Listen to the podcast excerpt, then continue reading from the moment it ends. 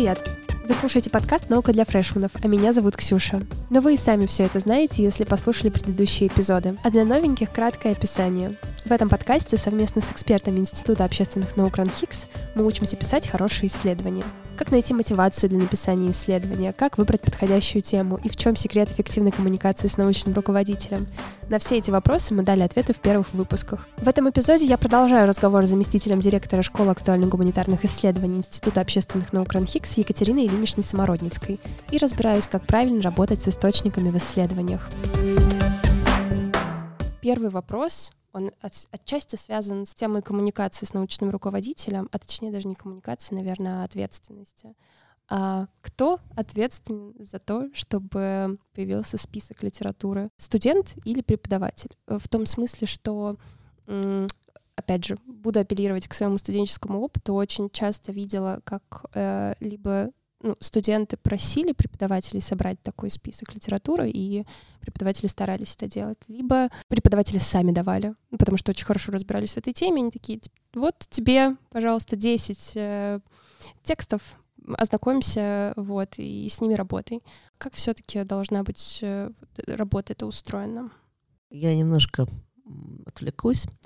Uh, был такой замечательный совершенно английский писатель Джеральд Даррелл, писал о животных.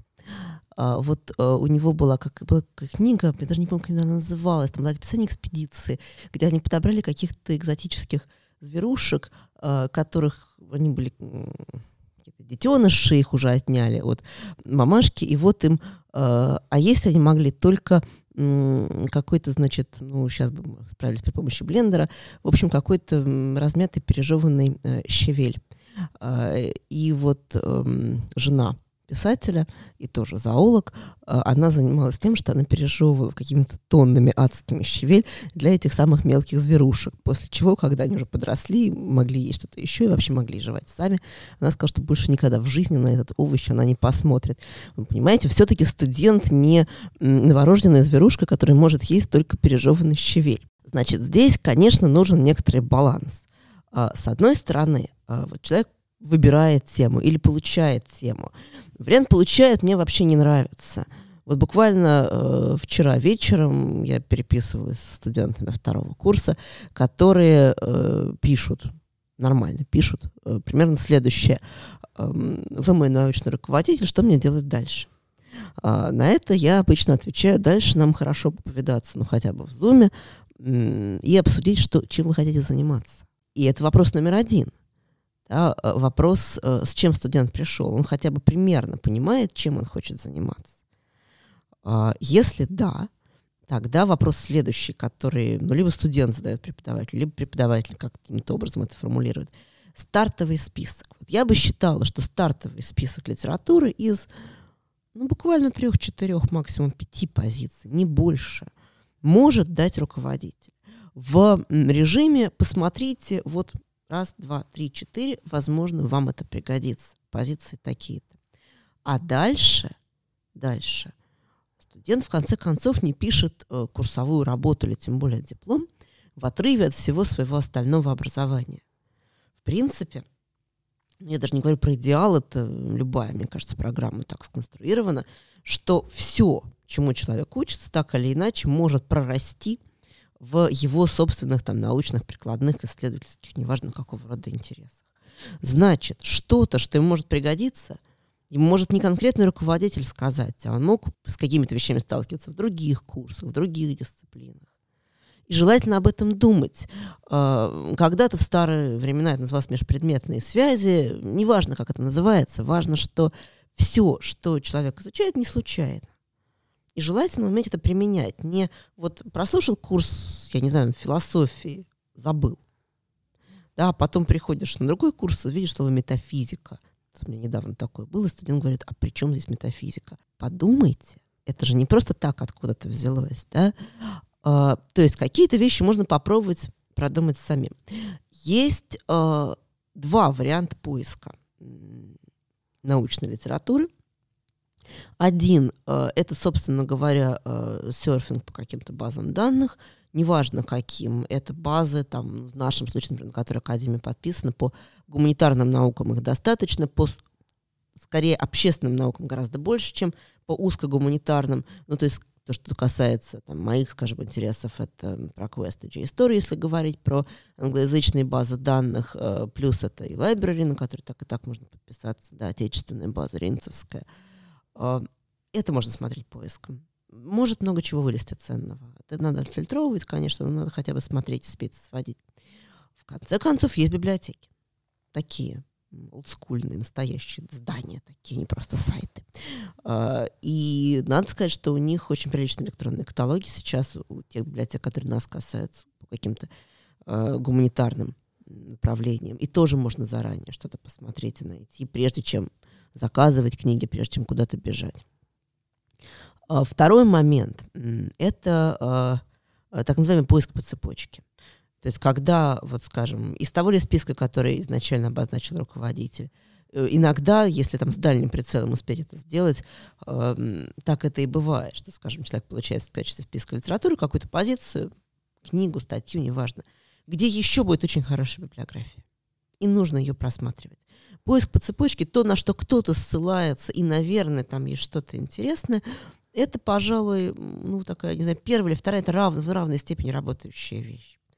Руководитель в данном случае при дальнейшем подборе литературы, понятно, что не должно быть 100 позиций на диплом, тем более на курсовую. Руководитель нужен для того, чтобы уточнить у него. Вот я нашел 20, 50, неважно сколько позиций. Есть здесь какой-то мусор? Ну, чтобы я все не просматривал. Не в смысле мне лень, скажите мне, что мне делать дальше, а в смысле, что, к сожалению, ну просто в силу уровня своей подготовки студент не всегда способен Э, отличить то, где надо копаться, от того, где не надо копаться. И, может быть, это какая-то совсем вторичная вещь, и вообще это в руки брать не надо, не надо там тратить ни, ни день, ни час своего времени. Вот это спросить можно, что из этого ценно. Может быть, ничего, может быть, все. Все редко, конечно. Но мало ли, как сложится. Поэтому вот, вот это нормальный способ работы. От какого-то старта э, до дальше, в общем, работы самостоятельной под руководством и консультированием. Это и есть научный руководитель. Он же не мать родная, он руководитель. Вы сейчас перечислили, по сути, основные источники, откуда можно брать литературу, а есть, не знаю, какой-то стоп-лист, откуда лучше вообще не брать информацию, вот так, чтобы студенты знали, куда лучше не идти и на что не опираться. Слушайте, ну я таких прям каких-то черных поисковых систем не знаю. Может быть, кто-то другой их знает. Потому что, ну, из того, что, скажем, я не назвала, и чем можно пользоваться и нужно пользоваться. Еще есть Google Scholar, да, или Google Академия. Это такой как бы мета-поиск, который отсылает к каким-то другим базам данных. Этим тоже можно пользоваться. Да иногда можно вообще просто через Яндекс что-то найти. Просто простым поисковиком. Бывает, что какие-то вещи вылезают. А какие-то поисковые именно системы, куда не надо ходить, знаю. Может быть, просто я не знаю. Я просто думала еще о том, что вот есть такой способ, э, самый простой, очевидный, когда человек не знает о именно специализированных поисковых систем, системах, а то ты идешь просто в Google и uh-huh. просто гуглишь э, любые интернет-источники, вот, и мне было интересно разобраться, насколько это вообще ок э, использовать в научной работе. А, надо же, когда э, поисковик нам выдает страничку с, там, не знаю, 10-20 пунктами, как вы ее настроите, э, надо же дальше смотреть, а на что это ссылки. Да, вот, например, это, я не знаю, там, оцифрованная статья из научного журнала. Или там, я не знаю, это монография, которая э, висит в электронной библиотеке какого-то академического научного института. Да, значит, по идее, вот некоторый контроль качества и достоверности эти работы уже прошли. Или это просто некоторый сайт, где висит некоторый текст. Вот к таким вещам надо относиться осторожно. Не к поисковой системе. Она робот. Она по ключевым словам ищет, сами понимаете. А к тому, куда она дальше вас посылает. Открываете сайт с веселыми картинками – и, например, не исключено, что там их, допустим, я просто такие вещи сама тоже видела, лежит оцифрованный учебник там история английской литературы. Ну и отлично, просто надо понимать, что это учебник, а не там какая-то более фундаментальная работа. Можно этим пользоваться, можно учебник цитировать по этому сайту. Наверное, можно. А если это вообще некоторый текст безымянный, никем не подписанный, без какой-то ссылки, что, скажем, там это отсканированный такой-то материал, такими вещами пользоваться просто не надо, и все. Потому что неизвестно, что там, кто, кто это собрал, как это собрали. Более того, я сейчас скажу совсем страшную вещь, с которой меня, может быть, заклюют. Иногда можно пользоваться Википедией. Но а, не как а, справочным ресурсом для вашей научной работы или там исследовательской любой работы, а как стартом поиска. Вот что-то мы ищем, какое-то имя незнакомое. И первый вылезает ссылка на Википедию. Во-первых, если это Википедия англоязычная, вообще спокойно смотрим что там написано. Если наше, иногда, опять же, очень разного качества статьи, иногда можно посмотреть. Даты жизни можно оттуда вытащить, скорее всего. Там еще что-то можно вытащить. Иногда там бывает очень приличный список литературы в конце статьи. То есть ссылаться на Википедию в работе не надо. Это промежуточный источник информации. А дальше что-то оттуда, может быть, можно откопать. Или просто базовые сведения, чтобы вы хотя бы понимали, упомянутый персонаж у вас там, не знаю, где-то, кто это. Мужчина или женщина, например. Я правильно понимаю, что вообще работа с литературой, она как бы по ходу работы над исследованием, она вот именно так плавно разворачивается. Это не история про то, что я там сразу нахожу себе 20 источников, с ними работаю и э, их э, как-то собираю в свою работу, а это именно такой какой-то постепенный поиск и путь, что сначала какая-то первая база, потом на нее идут какие-то наслоения и такой волнообразный процесс. Или очень, бывает по-разному? Очень зависит от того, что mm. за тема, mm. что за материал. Потому что что-то э, более или менее хорошо описано. И чтобы найти свой какой-то э, узенький угол зрения, нужно много чего просмотреть и отфильтровать. А какие-то, скажем, материи, особенно если это какой-то современный материал, вообще почти не описаны. А с другой стороны, для того, чтобы о них говорить, нужна какая-то теоретическая база. То есть все равно какие-то работы теоретические, там, неважно, какого антропологического, социологического, еще какого-то характера, надо будет смотреть. Нет, такой совсем долгоиграющий, долговременный поиск, это скорее уже работа ну, какая-то следующего уровня, наверное, даже не бакалаврского. Но, в принципе, хороший студент бакалавриата пишет свою выпускную работу два года. То есть она складывается из курсовой третьего курса и четвертый курс. И тогда плавный. И интересно узнать ваше мнение как раз на этот счет. Вы считаете, что правда можно превращать свою курсовую работу с третьего курса в диплом на четвертом, и в этом нет никакой проблемы? Именно это вопрос технического характера, потому что говорят иногда, что база антиплагиат тоже может не пропустить такой текст, потому что якобы ты сам на себя ссылаешься и просто его копируешь. Вот что-то я такое слышала, и я могу сейчас ошибаться. Но, а кто публикует такое... курсовые работы? Где, где он может ее поймать? Антиплагиат ловит опубликованный текст. Uh-huh. Э, если, конечно, вы ее опубликовали, тогда он может задуматься. Ну, все-таки курсовая третьего курса редко бывает пригодна э, к публикации. А разумно выстроить работу, э, если, скажем, человек уже понимает в начале третьего курса примерно, что он хочет делать, разумно выстроить работу, чтобы хотя бы какую-то часть, ну, главу, например, написать, или там, не знаю, половину главы. Ну, неважно там, как что дальше будет скомпоновано и затем писать уже следующую часть на четвертом курсе, и потом это просто все положить, сложить вместе, ну, это хороший расчет. Разумный, хороший расчет. Конечно, это первая часть, написанная чуть пораньше, будет еще как-то корректироваться, но хотя бы будет в каком-то варианте проекта, драфта какого-то черновика. Это разумно.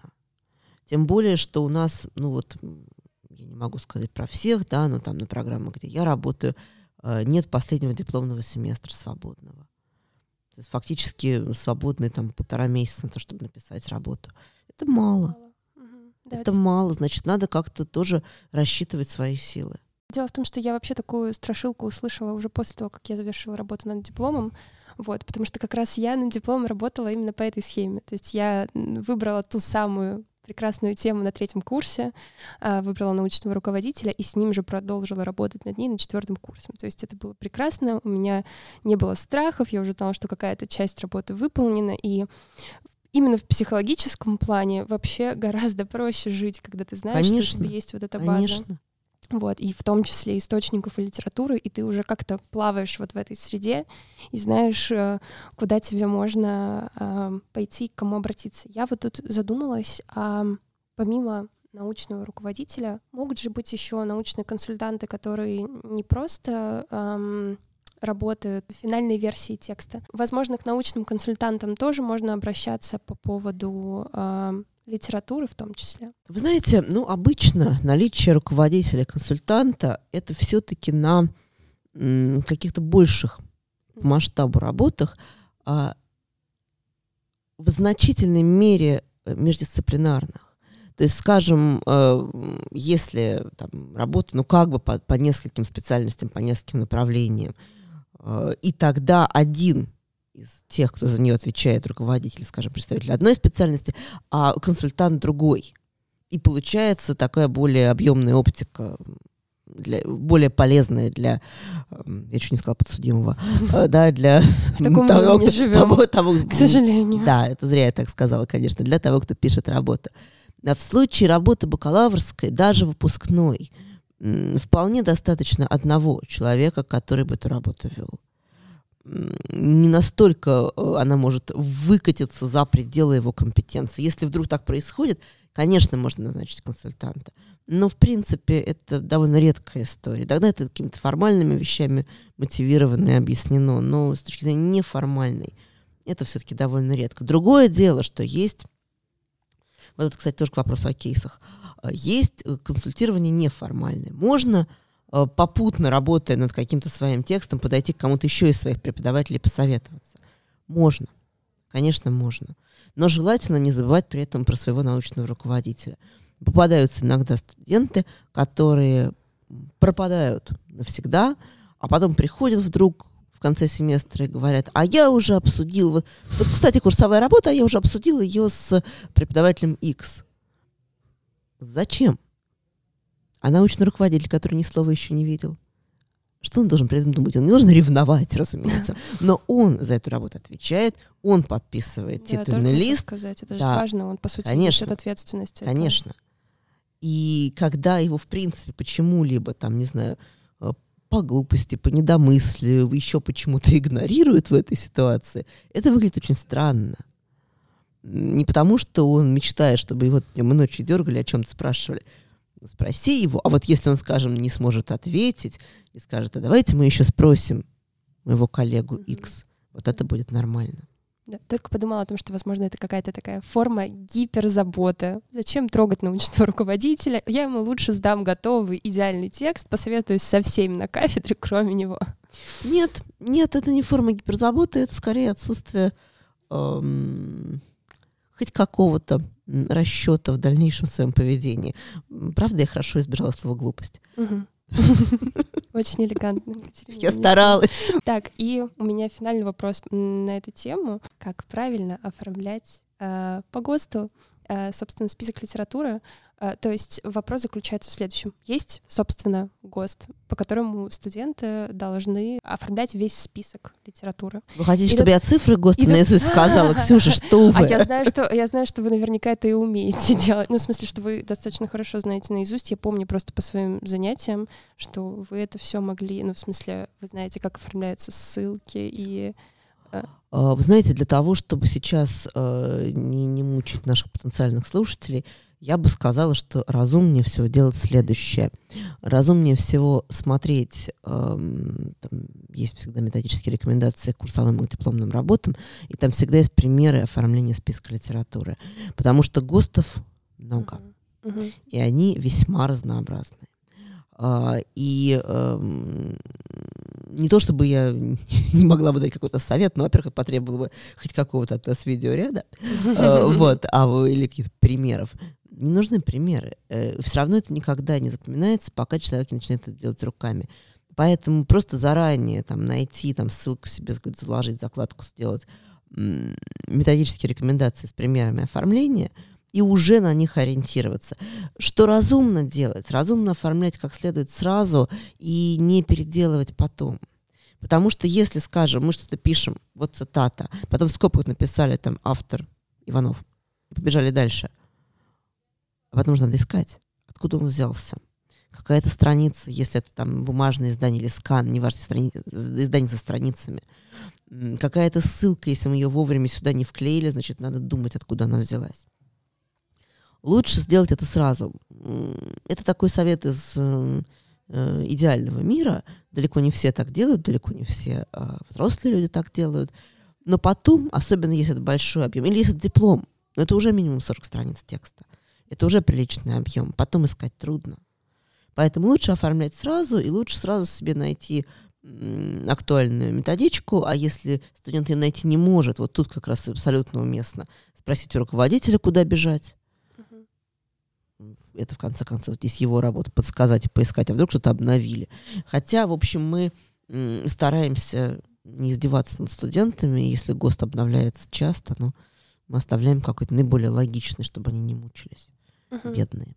Я вот просто как раз и помню, что вы нас учили э, этому правилу, и оно действительно очень хорошо работает, потому что я не раз встречала тоже среди э, своих одногруппников или просто в студенческом сообществе э, коллег, которые оставляли это на самый последний момент, что вот у меня работа готова, а вот список литературы и ссылки не оформлены. Ну, я это быстро как-то сделаю, а в итоге это же вообще не быстро. Ну, если, конечно, там как-то совсем читерскими какими-нибудь способами не пользоваться, потому что есть же всякие онлайн-сервисы, но Фишка в том, что там точно э, вопросы к, к тому, как именно, по какому вообще ГОСТу он оформляет и насколько корректно он умеет это делать. Вот. И, соответственно, это правда хорошо работало, когда ты просто сразу же берешь и все прописываешь. Конечно, тогда остается только вычитать, скажем, какие-то угу. вещи, связанные с тем, что где-то получается повторное цитирование, а мы его не обозначили таким образом. Но это уже не очень сложно. Это, в конце концов, ну, это правка. Это действительно правка на день.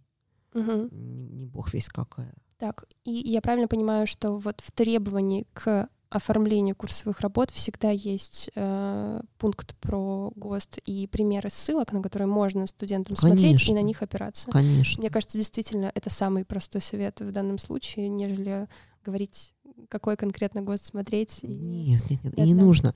И потом, понимаете, э, вот если, скажем, после нашего разговора поставить такой эксперимент, открыть какой-нибудь ГОСТ актуальный, не знаю, там каких-то десятых годов, к примеру, но там же будет файл на 100 с лишним страниц.